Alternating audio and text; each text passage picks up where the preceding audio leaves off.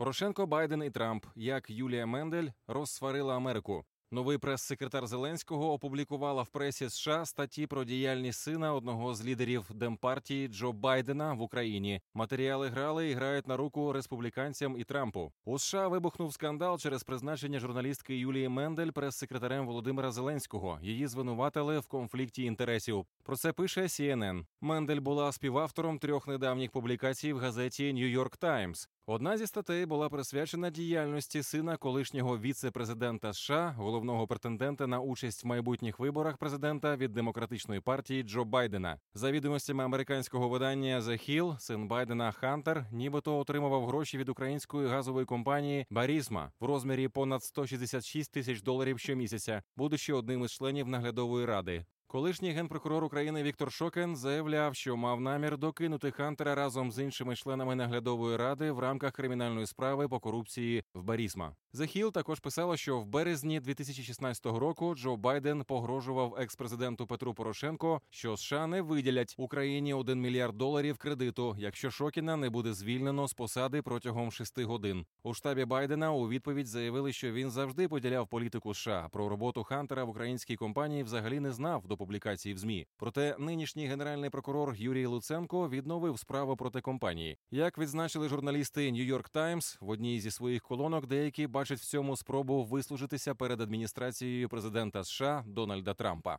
У газеті The New York Times писали, що тему розслідування проти сина Байдена і його виплат від барізма спеціально розкручують в змі прихильники Дональда Трампа напередодні президентських виборів. Цим нібито щільно займається особистий адвокат президента США Рудольф Джуліані. Як би там не було, але Нью-Йорк Таймс стверджує, що редакція не знала про участь Мендель в конкурсі на посаду прес-секретаря Зеленського на момент публікації розгромної статті про Байдена. Це серйозно суперечить редакційній політики Нью-Йорк Таймс, де такий випадок назвали конфліктом інтересів. Екс-віце-президент Джо Байден збирається брати участь в праймеріс Демпартії на виборах 2020 року.